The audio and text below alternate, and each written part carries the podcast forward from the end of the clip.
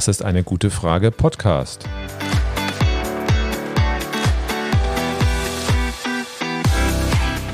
Der Podcast zur Klimakrise. Und zur Energierevolution. Von Cornelia. Und Volker Quaschning. Ja, herzlich willkommen zu einer neuen Ausgabe von Das ist eine gute Frage Podcast. Ja, welche Frage steht denn heute auf dem Tablett? Herzlich willkommen auch von mir. Heute geht's ums EEG, also ums Erneuerbare Energiengesetz. Und das gibt's ja schon seit dem Jahr 2000, im Grunde sogar schon seit den 90er Jahren. Damals hieß es nur noch Stromeinspeisegesetz. Ja, und das hat ja dazu geführt, dass die erneuerbaren Energien ausgebaut wurden, dass die Solaranlagen viel günstiger geworden sind.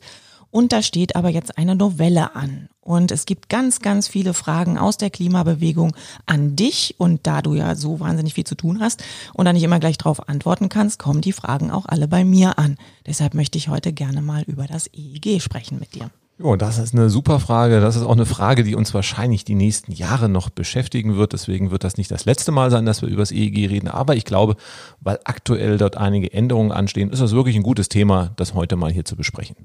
Genau. Und der Herr Altmaier, der hat ja vor kurzem sich hingestellt mit äh, breiter Brust und hat von äh, Klimaschutz geredet und hat ganz viel versprochen, hat einen 20-Punkte-Plan vorgestellt und als historischen Kompromiss zum Klimaschutz verkauft. Ich habe ja gedacht, das hat irgendwas mit dem EEG zu tun. Du hast mich dann aufgeklärt und vielleicht erzählst du das auch nochmal unseren Zuhörern, dass das gar nichts miteinander zu tun hat. Genau, ne? Altmaier hat sich ja an die Öffentlichkeit gewandt, pressewirksam, Frau Merkel vorher gar nicht eingeweiht und dann seine 95 Thesen an die Tür des Wirtschaftsministeriums genagelt, sage ich mal so ein bisschen sarkastisch. Also es waren, glaube ich, 20 Punkte. Im Prinzip ähm, alles ganz nette Sätze, bla bla blub blub. Ähm, wir wollen gerne viel Klimaschutz machen und äh, wir sind alle ganz toll. Und einige Tage später kam dann der Entwurf des Erneuerbaren Energiengesetzes, was mit der Aktion von Herrn Altmaier wirklich nicht wirklich was zu tun hatte. Und da hat man dann wiederum gesehen, dass er eigentlich gar nichts davon umgesetzt hat, was er versprochen hat. Also das eine war Wahlkampf, das heißt, er wollte praktisch die CDU als eine Klimaschutzpartei darstellen mit schönen warmen Worten. Auf der anderen Seite, die bei der Gesetzgebung, die wirklich für den Klimaschutz relevant ist, passiert eigentlich nicht sonderlich viel und insofern würde ich sagen, das ist wirklich Wahlkampfgetöse, was da stattgefunden hat. Klimaschutz spielt nach wie vor bei der CDU keine Rolle. Okay, und vielleicht sollten wir noch mal kurz ähm, klären, was denn das EEG überhaupt ist, was es so für Ziele hatte. Es war ja so, dass man äh, gedacht hat, ja, äh, die, die Solarenergie, also überhaupt die erneuerbaren Energien, die sind so teuer und es, man muss das langsam einführen und so weiter. Und man hat ja bestimmte Prozentzahlen sich ausgedacht für verschiedene Jahre und man hat das ja sogar übertroffen. Also es äh, war ja erstmal ein totaler Erfolg. Und ja, was ist denn dann passiert? Vielleicht erzählst du das mal. Genau, na, das EEG hatte verschiedene Phasen, sage ich mal so. Die, die Gründerphase und die Gründeridee war in den 2000er oder in den 90er Jahren, die erneuerbaren Energien erstmal in den Markt zu bringen. Die Erneuerbaren waren damals sehr, sehr teuer. Also man hat wirklich abartige Summen auch für Solarstrom bezahlen müssen, damit man die Anlagen überhaupt betreiben konnte. Und da war das heißt, das heißt, man hat auch gedacht, das ist so unglaublich teuer, dass ähm, ja, dass das so gar nicht geht so schnell.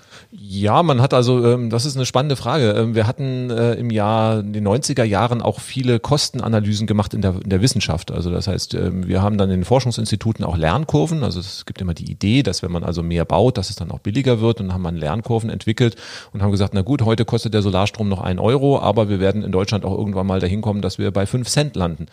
Ähm, das dauert zehn oder zwanzig Jahre, da muss man natürlich irgendwie viel äh, Marktentwicklung machen und das war die Idee des EEGs, erstmal diesen Weg dann auch äh, dann zu beschreiten und ja, aber auch wegen, wegen den Solaranlagen generell, dass die auch billiger wurden. Also das heißt, man hat ja auch gedacht, wenn immer mehr ausgebaut wird, immer mehr Solaranlagen aufs Dach kommen, dass dann natürlich auch die, die Herstellung der ähm, Anlagen billiger wird. Genau, also man wollte am Anfang die Kosten jedes Jahr um fünf Prozent senken und das hat man komplett übertroffen. Das heißt also, ähm, das EEG war insofern ein, ein voller Erfolg. Das heißt, die Kosten sind nicht jedes Jahr um fünf Prozent gefallen, sondern es manchmal auch 20, 30 Prozent in einem Jahr und das ist natürlich ein Riesenerfolg gewesen. Und deswegen ist man äh, dem Ziel der Markteinführung durch die erneuerbaren Energien viel, viel schneller näher gekommen. Und dann wurde das EEG natürlich irgendwann zur Bedrohung der klassischen Energiewirtschaft. Aha, du meinst, dann, dann wurde es zur Bedrohung der, der, der Kohle? ja, der Kohle und auch früher der Kernenergie. Der Kernenergieausstieg, äh, der sollte ja aufgehoben werden. Das heißt also, Wir haben sehr schnell Solar- und Windenergie zugebaut und dann haben wir im Jahr 2010 auch schon mal durchgerechnet und gesagt, wenn wir das noch zehn Jahre weitermachen, dann lassen sich praktisch klassische Kohle- und Atomkraftwerke gar nicht mehr ins Netz integrieren. Und das hat natürlich dann auch die Politik gemerkt und dann auf die Bremse getreten. Aha, also wäre das EEG weiter so geblieben wie am Anfang, dann äh, hätten wir jetzt schon die Kohle abgeschafft oder wär, wären wir jetzt kurz davor, ist das richtig? Na, wir wären viel, viel weiter. Also ich denke mal, die Kohle komplett abgeschafft hätten wir nicht, aber bei den hohen Zubaumengen für Solarenergie, die wir im Jahr 2010 hatten, wenn wir das weiter fortgesetzt hätte, dann denke ich mal im Jahr 2020, die Braunkohle hätte kaum noch eine Chance gehabt, wirtschaftlich am Markt zu agieren. Wir hätten schnell Speicher einführen müssen und wir wären vor allen Dingen beim Klimaschutz halt viel, viel weiter. Und ähm, da war ganz klar, ähm, also man hat ja vor zehn Jahren noch überhaupt gar nicht über einen Kohleausstieg geredet. Da war die Idee noch bis zum Jahr 2060 Kohlekraftwerke zu betreiben. Und dann hat man natürlich auch ähm, im EEG die Maßnahmen getroffen, dass der Ausbau der erneuerbaren Energien deutlich verlangsamt wurde. Genau, das war dann 2012, wenn ich das richtig sehe. Ja, das äh, war 2012, war so ich mal der richtig große Cut, der dann die Photovoltaik getroffen hat. Ähm, die Idee oder die Bemühungen, das einzudampfen, waren natürlich schon vorher. Also zwei, ab 2009 hatten wir sehr gute, hohe Zubauzahlen bei der Photovoltaik und da wurde die Bedrohung erkannt. Und bis die Lobbyisten dann natürlich dann Erfolg hatten, hat es auch ein bisschen gedauert. Okay, also man hat dann praktisch das äh, EEG geändert, ähm, so dass da irgendwelche mm, Blockierungen und Deckel eingeführt wurden. Genau. Was waren das denn da so für, für Deckel? Also die Idee des EEGs hat sich komplett verändert. Also am Anfang ging es ausschließlich um die Markteinführung und dann hat man gesagt, okay, wir wollen weiter erneuerbare Energien bauen. Also immerhin, in Spanien hat man den Ausbau der Photovoltaik zum Beispiel komplett zerstört. Also die hatten das gleiche Problem und hat dann einige Jahre gar nichts mehr gebaut. Das wollte man in Deutschland äh, doch noch machen, aber man wollte die Photovoltaik, die Windenergie in einen engen Korridor pressen, dass man sagt, also es soll noch weiter gebaut werden, aber bitte so viel, dass es also hier bei der Kohle kein Problem gibt. Und da hat man dann verschiedene Maßnahmen, ein ganzes Bündel an Maßnahmen eingeführt. Ähm, zwei Maßnahmen sind, sind Deckel gewesen, also einmal der atmende Deckel.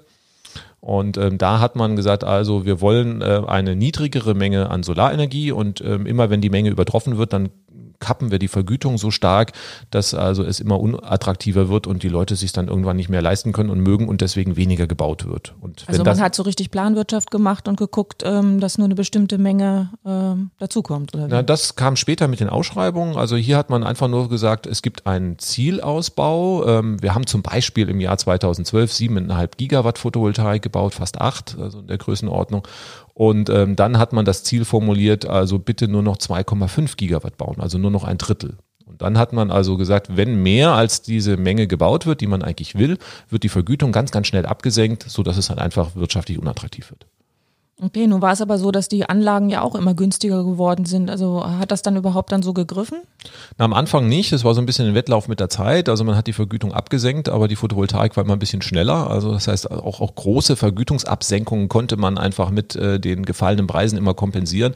Und dann hat man aber wirklich im Jahr 2012 die Kostenschere so stark reingehauen, dass es wirklich unwirtschaftlich wurde und dann auch viele große Anbieter, vor allen Dingen für gewerbliche Anlagen, dann die Lust verloren haben, auch Anlagen zu bauen. Ja, nun gibt's ja auch die, die Eigenverbrauchsabgabe. Ja, das ist ein neuer äh, äh Entwurf, eine neue Idee, die dann also vom ja, unter der SPD auch geführt wurden. Das heißt, ähm, man hat also damals äh, auch die Sorge gehabt, ähm, dass der Eigenverbrauch auch wieder unkontrolliert wird. Nicht? Den wollte man auch unter Kontrolle haben.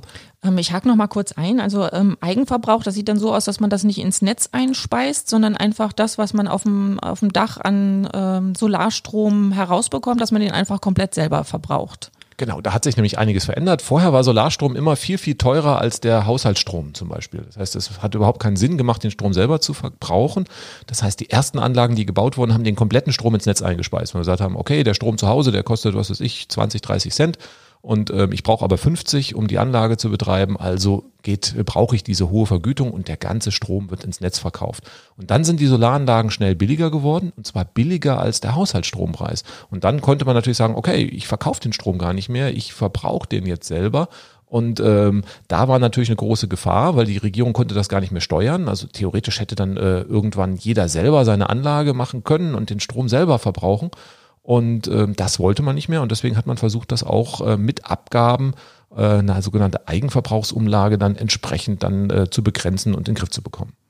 Also auch wieder, um das Ganze im Griff zu haben und, und ähm, ja, besser planen zu können, oder? Klar, am Anfang, man hat natürlich das ganz anders kommuniziert. Man hat versprochen, also derjenige, der selber den Strom verbraucht, das ist ja vollkommen unsozial, dass irgendwie Einfamilienhausbesitzer, die können den Strom selber verbrauchen, die äh, Mieter entsprechend nicht.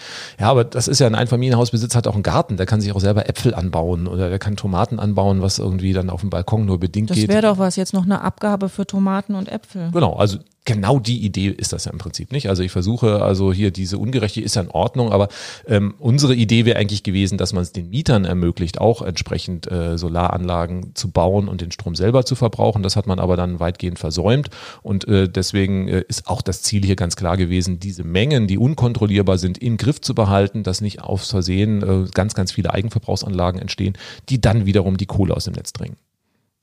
Ja, okay.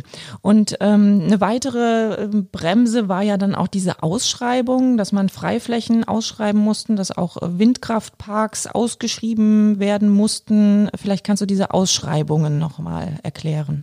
Genau. Ähm das geht auch auf den Herrn Gabriel noch zurück. Die erste Idee, der Herr Altmaier hat es dann zur Perfektion gebracht. Ähm, das hat verschiedene Ursachen. Also ähm, man hat mit der EU einen Deal ausgehandelt, weil das EEG im Prinzip auch eine Subvention für die energieintensiven Betriebe darstellt. Das heißt also, dadurch, dass man das EEG eingeführt hat, ist der Strompreis für die Großkunden gefallen. Das hat der EU, der Wettbewerbskommission nicht geschmeckt. Und dann hat man so einen Deal gemacht und sagt, okay, ihr könnt weiter die energieintensive Industrie durch niedrige Strompreise subventionieren, aber müsst dafür Ausschreibungen einführen. Und äh, das hat man dann bis zur Perfektion gemacht. Äh, man schiebt es auf die EU, aber im Prinzip wollte das die deutsche, deutsche Regierung, weil mit der Ausschreibung habe ich jetzt ein ganz anderes Instrument. Vorher hat man den Preis festgesetzt, das heißt also, die Regierung hat gesagt, also so und so viel gibt es für Solar- und Windenergie und konnte die Menge aber nie kontrollieren. Das heißt also, wenn der Preis irgendwie ja ein bisschen zu niedrig festgesetzt wird, dann wurde einfach mehr gebaut, als die Bundesregierung wollte. Und äh, damit wurde auch mehr gebaut, als es für den Weiterbetrieb von Kohlekraftwerken gut ist. Und deswegen hat man ganz einfach gesagt, wir deckeln jetzt die Mengen, also wir äh, setzen jetzt nicht mehr einen Preis fest, sondern wir sagen, wir schreiben eine Menge aus. Das heißt, wir sagen, es darf nur noch so und so viel gebaut werden. Und alle, die bauen wollen, müssen sich bewerben. Und der, der am wenigsten Geld für seinen Strom haben will, der, der kommt zum Zug. Und alle anderen, die fallen hinten runter, die dürfen gar nicht bauen. Und damit kriegt man die Menge halt kontrolliert, und man hat es natürlich auch wieder versprochen oder dann gesagt, naja, das machen wir natürlich nur, um die Preise ein, äh, zu senken. Ja, die Preise sind dadurch auch erstmal gefallen, aber die Mengen waren so niedrig, dass man also natürlich äh, den Abstand zur Kohle weiter gewährleisten konnte. Das war ja auch total blöd für, für die ähm, Gesellschaften oder auch die, die einzelnen Bürger oder diese, diese Bürgerenergiegeschichten, die dann sich halt beworben haben für solche Ausschreibungen. Und so eine Ausschreibung kosten ja auch Geld. Also man hat ja vorab, muss man ja investieren, um überhaupt da mitmachen zu können. Und wenn die dann hinten runtergefallen sind, das war ja dann auch äh, ja, verlorenes Geld. Ja, das ist ein richtig guter Punkt. Also wir sehen die ersten Windparks oder viele Windparks, die in den 2000, äh, 2000er oder auch noch 2010er Jahren gebaut wurden, das waren Bürgerwindparks. Das heißt, da haben sich Bürgergenossenschaften gegründet aus dem Dorf heraus. Äh, Dutzende oder Hunderte von Leuten haben sich dann an dem Windpark beteiligt, waren also dann Kommandantist in der, der Gesellschaft oder haben Einlagen gemacht und profitieren auch persönlich von dem Windpark. Das hat natürlich dann stark auch zur Akzeptanz beigetragen. Und nun wird das Problem, wenn ich jetzt mich bei Ausschreibungen bewerben muss, dann muss ich erstmal in Vorleistung gehen. Ich muss den Windpark komplett durchentwickeln. Ich brauche also eine Genehmigung. Ich muss also hier am Anfang einige hunderttausend Euro investieren, weiß aber gar nicht, dass ich, ob ich dann äh, am Schluss bauen kann. Weil wenn ich zu teuer anbiete, fliege ich komplett raus. Und das kann ich natürlich als Bürgergenossenschaft nicht machen, dass ich sage, liebe Leute, zahlt mal alle tausend Euro für den Windpark und ja, mit 50-prozentiger Wahrscheinlichkeit wird er errichtet und äh, wenn wir Pech haben, ist halt euer Geld weg. Und das geht natürlich nicht mehr und deswegen ähm, sind die ganzen Bürgergenossenschaften hier stark eingebrochen. Also das Windsek Segment ist für diese Bürgergenossenschaften im Prinzip tot und bei den Dächern sieht es mittlerweile auch nicht mehr so gut aus. Ja, das heißt also, ähm, das war nur dafür gut, dass dann wieder große Energiekonzerne dann eher die Windparks bauen können und die kleinen Bürgerinitiativen fallen hinten runter. Genau, am Anfang hat man äh, versucht, den Bürgergenossenschaften dann noch, noch eine Brücke zu bauen, hat das aber Gesetz so schlecht gemacht, dass da auch ein Haufen neue Probleme entstanden sind und dann hat man diese Lücke einfach geschlossen und gesagt, okay, ist, ist mir scheißegal, also ähm, Bürgergenossenschaften, äh, ob es die nun gibt oder nicht. Äh, natürlich verspricht man immer den Akteursvielfalt äh, erhalten, aber wenn man sich einfach die Zahlen anschaut, sieht es, dass es wirklich Bürgerprojekte bei der Windenergie gar nicht mehr gibt. Nee, ist eigentlich total schade, weil ähm, die Regierung sagt ja auch immer wieder, ja, es gibt ja so viele Menschen, die keine Windkraftanlagen wollen. Da sind ganz viele ähm, ja, Klagen ja auch eingereicht worden und so weiter. Und wenn ich mir das jetzt so ansehe von der Historie her, ähm, dann ist das ja auch kein Wunder. Dann hat die Regierung ja das auch selbst mit verursacht, weil dass das bei den Bürgern so schlecht ankommt. Weil würden Bürger mit beteiligt werden, würden Bürger ähm, in ihren Dörfern da ähm, ja, mit profitieren, dann ähm, wäre die Akzeptanz bestimmt auch viel größer. Ja, genau. Ähm ich weiß gar nicht, ob das Absicht ist, genau. Also dass ja viel passiert dann auch immer so Zufälle oder unglückliche Zufälle in dem Moment. Also ob man wirklich die Bürgergenossenschaften rausdrängen oder rausschießen wollte, möglicherweise war das Absicht, möglicherweise auch nicht. Aber am Ende hat man ja wirklich gemerkt, oh, das ist ja ganz gut, nicht? Ähm, weil die Mengen dadurch kleiner werden. Also die Idee war ja auch bei der Windenergie, die Mengen kleiner zu machen weil die hohen Zubauzahlen bei der Windenergie, da hatten wir die hohen Werte so 2015, 16, 17. Wenn man das weitergemacht hätte, dann äh, wäre das auch wiederum der Tod der Kohle gewesen. Man hätte sehr schnell die Energiewende durchziehen müssen und da wollte man die Mengen begrenzen. Das hat man mit der Ausschreibung gemacht und dass die Bürgergenossenschaften dann rausgefallen sind, Kollateralschaden. Und der Kollateralschaden vor allen Dingen der zerstörten Akzeptanz ist auch da. Und ähm, nun heult man Krokodilstränen so aus dem Wirtschaftsministerium und zu sagen, oh, das konnte ja keiner wissen, äh, dass die Akzeptanz zerschossen ist und das liegt ja eigentlich auch eher an der Eule und an dem Mäusebussard oder was weiß ich, der da geschützt wird und weil die Bürger die Windenergie nicht haben wollen. De facto hat man aber die Akzeptanz eigentlich ähm, Wesentlichen auch damit zerschossen, dass man die Bürgergenossenschaft mit rausgebracht hat und man äh, macht auch relativ wenig, um das wieder zu reparieren jetzt. Was müsste man denn jetzt tun? Genau, also müssen wir mal schauen. Ähm, das heißt, das ist ja erstmal muss man, die Windenergie und die Photovoltaik sind zwei unter, unterschiedliche Schuhe. Also bei der Windenergie muss man dringend was tun. Windenergie ist der Treiber für die äh, erneuerbaren Energien und für den Klimaschutz. Und da ist der Zubau komplett eingebrochen. Das heißt, man müsste jetzt gucken, dass man zum Beispiel die Bürgergenossenschaften äh, wieder reinkriegt. Die äh, EU erlaubt, dass kleinere Windparks außerhalb der Ausschreibungen realisiert werden. Wäre ganz einfach möglich. Das sind zwei Sätze im EEG, will man aber nicht. Das heißt also, hier heult man Krokodilstränen. Der Windenergiezubau wird mit den Maßnahmen, die man da beschlossen hat, weiter äh, auf niedrigem Niveau verharren. Also da muss man irgendwann bei der nächsten EG-Novelle dann entsprechend anschieben. Die meisten Änderungen betreffen aber auch die Photovoltaik jetzt. Da können wir ja auch nochmal ähm, versuchen, ein bisschen drauf einzugehen. Das heißt, da gibt's ja jetzt auch Ausschreibungen.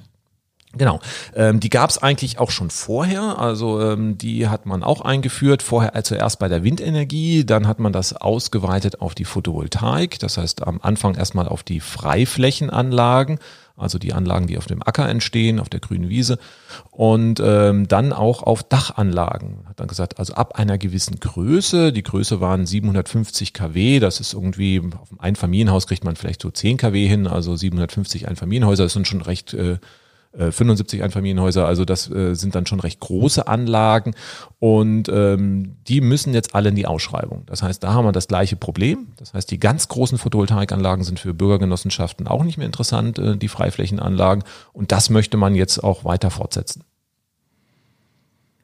Okay, habe ich das richtig verstanden, dass, ähm, dass dann bei so einem Industrieunternehmen, was ein großes Dach hat ähm, und vielleicht auch mehrere Hallen und die möchten da Solaranlagen oben drauf machen, dann müssen die sich auch erstmal da ähm, bei so einer Ausschreibung bewerben, müssen auch erstmal investieren vorher, sich da bewerben und wissen noch gar nicht, ob das dann wirklich durchgeht.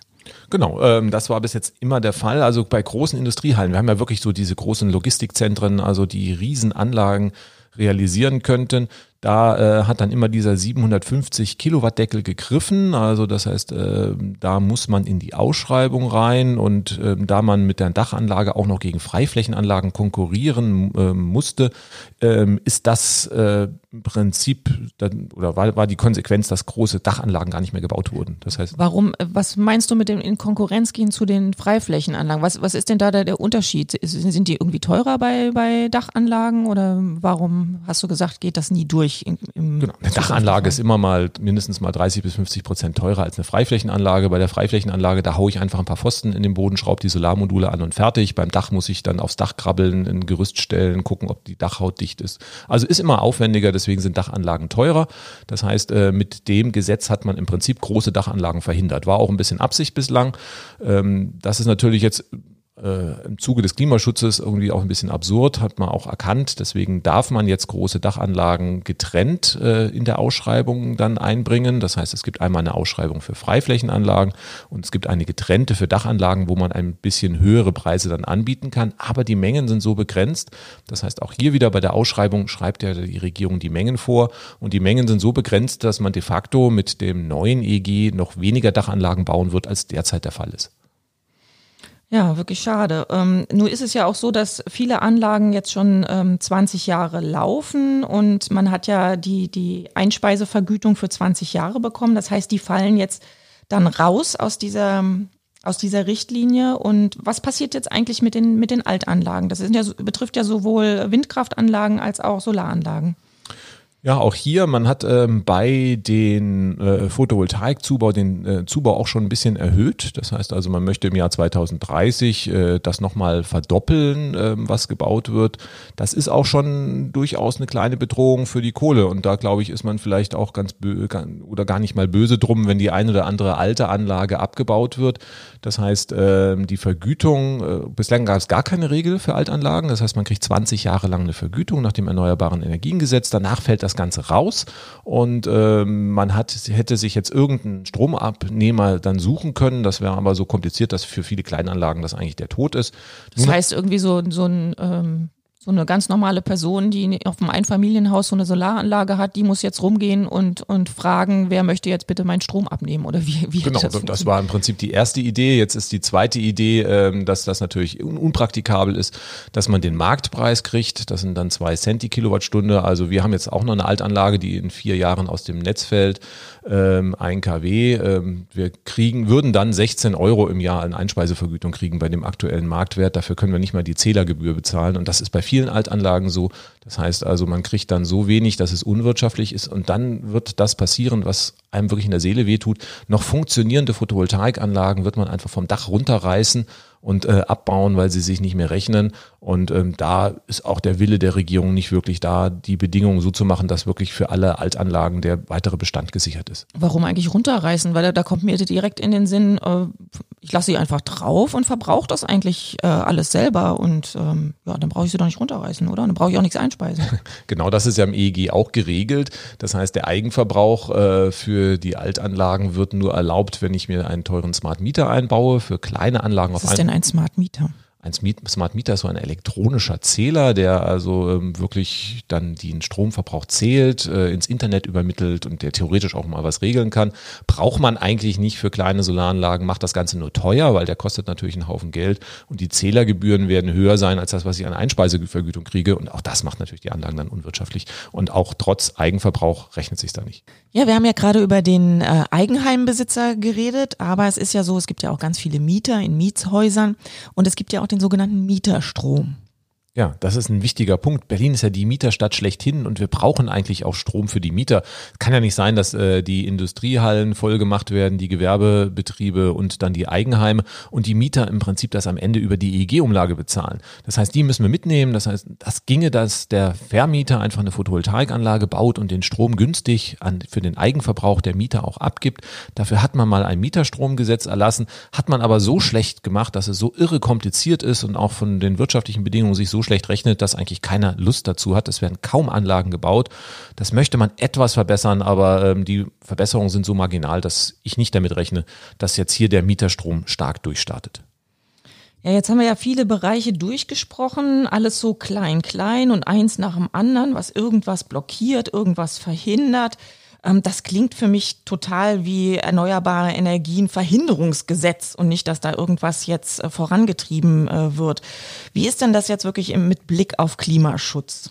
Ja, es ist ja ähm, ein Kohleweiterbetriebsgesetz, um das einfach mal so zu sagen. Man hat ja die äh, die Randbedingungen ähm, verändert. Das heißt, am Anfang mit dem EEG war es ja, wie gesagt, so, dass man versucht hat, die Technologien preiswert zu machen. Das ist gelungen in der ersten Phase. In der zweiten Phase hat man versucht, es einzuschränken und einzudampfen, um äh, dann wirklich nicht in zu große Veränderungen reinzukommen, die Kohle, die äh, Atomkraftwerke rauszudrängen und äh, angeblich auch um die Kosten zu reduzieren. Und jetzt müsste man aber eigentlich in die dritte Phase einsteigen. Das heißt, Solar- und Windenergie sind die preiswertesten äh, Energietechnologien und jetzt müssten wir den Klimaschutz mal versuchen in, in Gang zu bringen und wirklich äh, das EEG so gestalten, dass wir so viel Solar- und Windenergie zubauen, dass wir auch eine Chance haben, Klimaschutzabkommen äh, auch einzuhalten. Und das ist momentan nicht der Fall. Gut, dann, dann werd doch mal konkret. Was, was muss man jetzt denn tatsächlich eigentlich machen in dem, in dem EEG?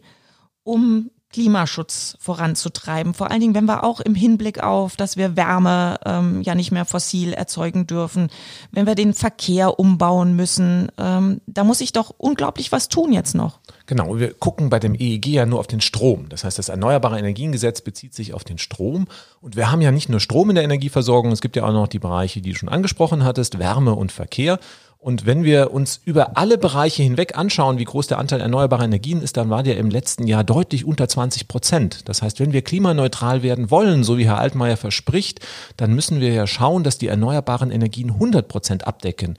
Herr Altmaier verspricht das fürs Jahr 2050, ist ein bisschen spät, aber wenn wir jetzt von unter 20 Prozent diese niedrigen Zubaumengen, die für Solar- und Windenergie da drin sind, und wenn wir nichts im Verkehr und Wärme machen, weiter nichts wie bisher, dann werden wir im Jahr 2030 vielleicht auf 27 Prozent Anteil erneuerbarer Energien kommen. Und damit haben wir natürlich gar keine Chance, irgendwann klimaneutral zu werden. Das heißt, wir müssen bei der Solar- und Windenergie im Strombereich deutlich mehr bauen, um dann auch wirklich Strom zu haben, den wir für die Elektromobilität und für die Wärmepumpen auch einsetzen können. Das müssen wir nochmal kurz klären, weil ähm, Herr Altmaier verspricht ja 65 Prozent bis zum Jahr 2030 waren es, glaube ich, oder? Ähm, genau, er verspricht einen Haufen Prozent. Also es gibt äh, verschiedene Ziele. Einmal für den Strom.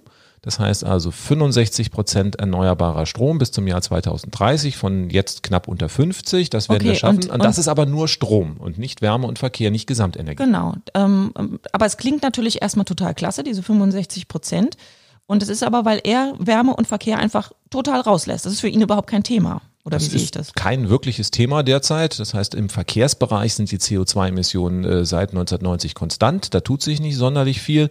Wir haben ein bisschen Biodiesel eingeführt, aber ganz wenig und der Rest ist ähm, ja Benzin und Diesel, das ändert sich auch nicht. Und im Wärmebereich sieht es auch nicht gut aus. Und da gibt es keine Vorgaben, muss da auch nicht im EEG drin stehen, aber wir wissen, dass wir das im Wesentlichen durch Strom aus erneuerbaren Energien abdecken müssen. Das heißt also, die Elektroautos müssen dann auch mit Solar- und Windstrom dann fahren. Und dann muss man natürlich auch gucken, dass man diese Mengen produziert. Und das ist im EEG nicht vorgesehen. Ja, das heißt, man kann es auch nicht einfach aufs Verkehrsministerium jetzt schieben, so von wegen, ja, E-Autos, Verkehr und so weiter. Das ist ja Verkehrsministerium, da habe ich nichts mit zu tun. Also so kann sich Herr Altmaier nicht zurücklehnen, sondern wir brauchen ja wirklich den Strom für die Elektroautos. Und das heißt, das muss jetzt eigentlich auch definitiv im EEG mit bedacht werden. Ja, das ist die Aufgabe von Herrn Altmaier, ganz klar. Also das Verkehrsministerium, das kann dafür sorgen, dass die Autos äh, nicht mehr so viele auf der Straße unterwegs sind, dass wir mehr für die Bahn tun oder mehr Fahrradwege. Das machen sie ja auch schlecht.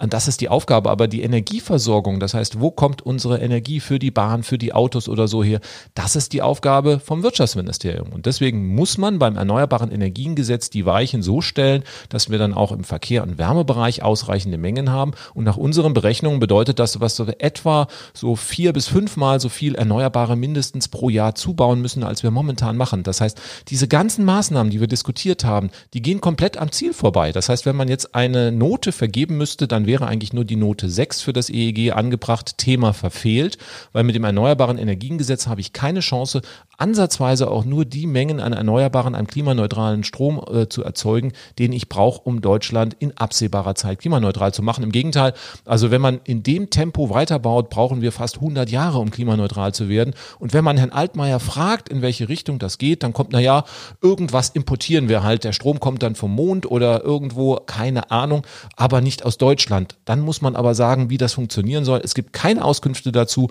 Insofern ist das ein komplett ungedecktes Versprechen und das Klimaschutzgelabere, was wir am Anfang hatten, das ärgert mich dann am Anfang, äh, am Ende dann wirklich, weil mit dem EEG, wie man es heute beschließt, gibt es keine Chance, dass Deutschland irgendwelche Klimaschutzziele einhält. Aha, also um, um auch nochmal deutlich zu machen, dass das EEG ist ein Gesetz, um weiter die Kohle betreiben zu können. Und Herr Altmaier macht total die Augen und Ohren zu in Richtung Klimaschutz, was jetzt Wärme und Verkehr betrifft. Sehe ich das richtig? Ja, das EEG ist ein Gesetz, genau, um praktisch den Ausbau erneuerbarer Energien in weiter niedrigen geordneten Bahnen zu lassen und die Veränderungen durch den Klimaschutz und durch den Umbruch im Energiesystem so klein wie möglich zu halten. Das ist eigentlich das Ziel, damit man also hier keine großen disruptiven Veränderungen hat, die Frau Merkel ja mal angemahnt hat, die wir für den Klimaschutz brauchen. Die müsste man eigentlich planen. Das heißt, wir müssten jetzt rein in die Speicher. Wir müssten gucken, dass wir Reservekraftwerke bauen, dass wir wirklich aus der Kohle rauskommen, dass wir die Mengen an Solar- und Windstrom erzeugen, die wir für die Mobilität und für die Wärme brauchen, ist alles nicht der Fall. Und deswegen, wie gesagt, ein EEG, was eine absolute Enttäuschung ist, aber so zu erwarten war für den Klimaschutz. Da muss ich auch noch mal kurz einhaken, weil du jetzt gerade die Speicher und so weiter erwähnst.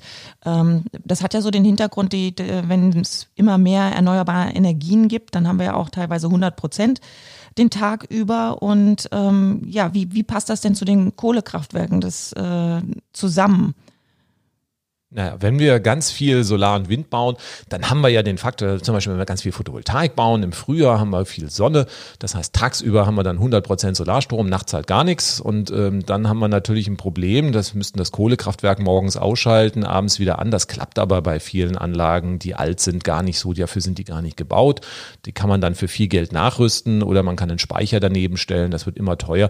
Und deswegen die Ausbaumengen versucht man deswegen so niedrig zu halten, dass man in diese Probleme nur bedingt reinkommt. Aber die werden natürlich auftreten und dafür müsste man jetzt die Lösungen auf den Weg bringen und skizzieren. Und wie gesagt, da ist kein Wille erkennbar, dass es in diese Richtung geht, sondern die Ausbaumengen sind bewusst so niedrig gehalten. Nur 65 Prozent des derzeitigen Strombedarfs bis zum Jahr 2030.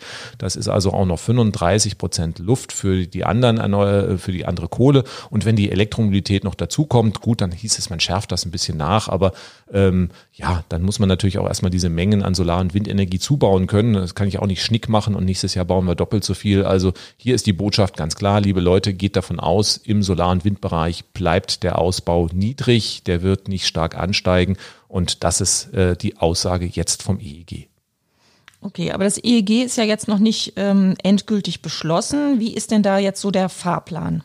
Genau, wir haben bei einer Gesetzgebung immer verschiedene äh, Stufen. Stufe Nummer eins ist erstmal das zuständige Ministerium, macht einen Referentenentwurf. Das heißt, der kam vom Herrn Altmaier. Der wurde dann äh, im Kabinett beschlossen. Da sind dann die anderen Ministerien beteiligt. Also hier äh, relevant ist das Landwirtschaftsministerium, wo es auch um Biomasse geht. Oder halt auch das Umweltministerium, was natürlich auch versucht, äh, ein bisschen was für den Klimaschutz zu tun, wobei natürlich man hier auch komplett versagt hat, weil man also mit dem Gesetz den Klimaschutz, wie gesagt, nicht einhalten kann. Aber aber ähm, zumindest man hat man ähm, einige Sachen schon verbessert. Das heißt, der erste Entwurf im Altmaier war so katastrophal, dass man im Prinzip für fast alle Dachanlagen Ausschreibungen haben wollte und ähm, dann auch dann die mittelgroßen Anlagen. Wir haben zum Beispiel jetzt bei unserer Hochschule eine Anlage gebaut, die wäre so gar nicht mehr möglich gewesen. Und dann, damit hätte man auch solche Anlagen dann verhindert. Das hat man abgebügelt, indem man versucht hat, zumindest mal die Ausschreibegrenzung ein bisschen höher zu, zu wirken. Aber wie gesagt, die Mengen sind komplett daneben. Und der nächste Stufe äh, wäre jetzt der Bundestag. Das heißt, ähm, das Kabinett oder das Ministerium macht ja keine Gesetze, das entlässt, äh, erlässt dann bei uns immer noch der Bundestag. Das heißt, das muss jetzt durch äh, mehrere Lesungen durch den Bundestag durch. Und da haben natürlich noch die Abgeordneten eine Chance, sich einzubringen. Und da ist meine Hoffnung, dass der eine oder andere Abgeordnete zumindest mal noch so viel Druck macht, dass man zumindest mal die eine oder andere Stellschraube an dem Gesetz noch verändert.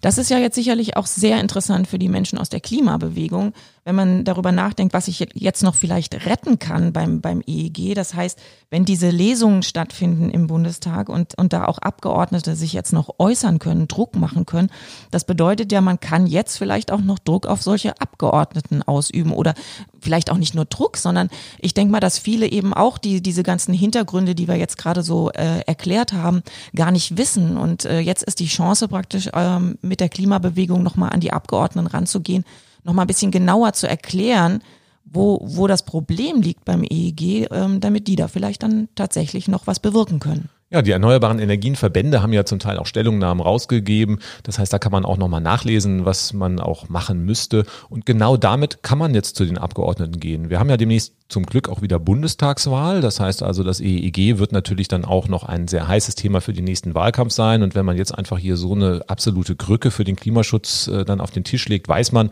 dass man beim nächsten Wahlkampf natürlich auch hier ganz klar ein Thema hat. Und ähm, dann ist es natürlich auch gut, wenn jetzt der eine oder andere Abgeordnete dann sagen kann, okay, ich habe wenigstens bei der letzten Novelle irgendwie das Beste rausgeholt oder versucht rauszuholen. Das ist zumindest mal äh, ganz gut. Und deswegen glaube ich schon, dass man im Hinblick auf den nächsten Bundestagswahlkampf hier noch ein bisschen Druck machen kann, zu erwarten, dass das Gesetz so verändert wird, dass wir am Ende wirklich irgendwie Klimaschutz erreichen können. Das tue ich nicht, aber man könnte zumindest mal die ein oder andere Bremse oder das ein oder andere Hindernis noch versuchen rauszuschiffen, dass zumindest mal auch in den nächsten zwölf Monaten der Ausbau ein bisschen ambitionierter stattfindet, als er mit diesem Gesetz möglich wäre.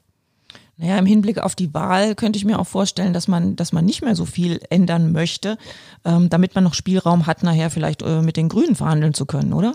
Ja, das ist äh, eine Hauptintention dann der, der CDU, die SPD, keine Ahnung. Ähm, also da haben wir da das Umweltministerium ja auch komplett enttäuschend. Die müsste ja eigentlich da auch mal auf den Tisch schauen, aber ist halt nicht ein SPD-Thema, der Klimaschutz.